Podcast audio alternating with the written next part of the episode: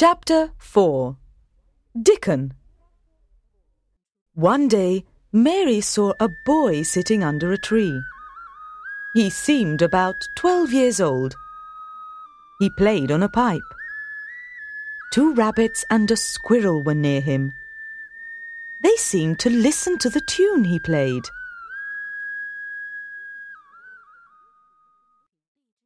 The boy got up carefully because he didn't want to frighten the animals. He had blue eyes and a round pink face. I'm Dickon, He said to Mary. I've brought the garden tools and some flower seeds. Dickon had a kind and gentle smile, and Mary felt that she knew him quite well. She felt that if the wild animals could trust him, then she could trust him too.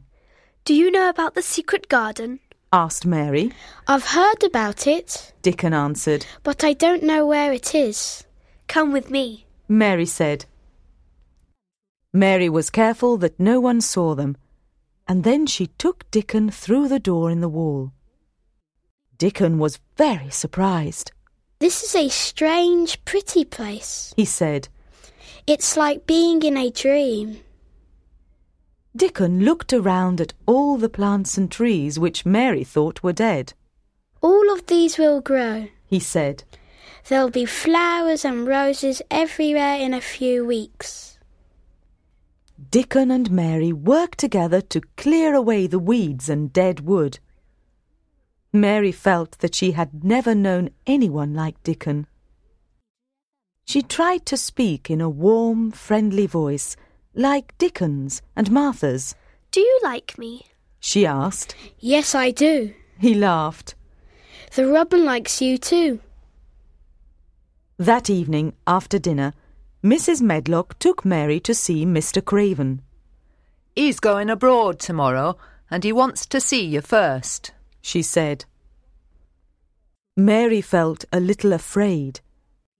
She felt sure that she would not like Mr. Craven and that he would not like her. But she found that Mr. Craven wasn't really frightening and that his back wasn't really crooked.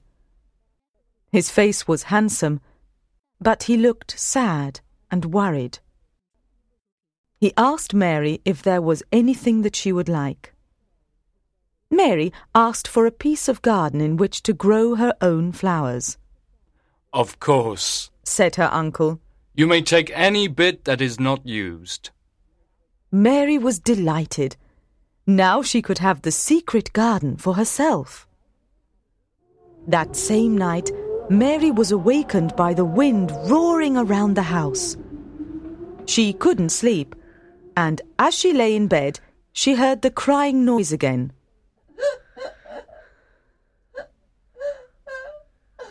That's not the wind. She thought. I'm going to find out where that noise is coming from. Mary took a candle to light her way along the dark corridors. Suddenly, she noticed a light from under one of the doors. The crying sound came from behind the door, and Mary knew that it was a child. She gently opened the door and saw that a young boy lay on the bed, crying.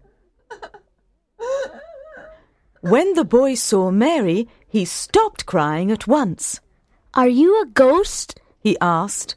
He looked very frightened. No, I'm Mary Lennox. She answered. Who are you?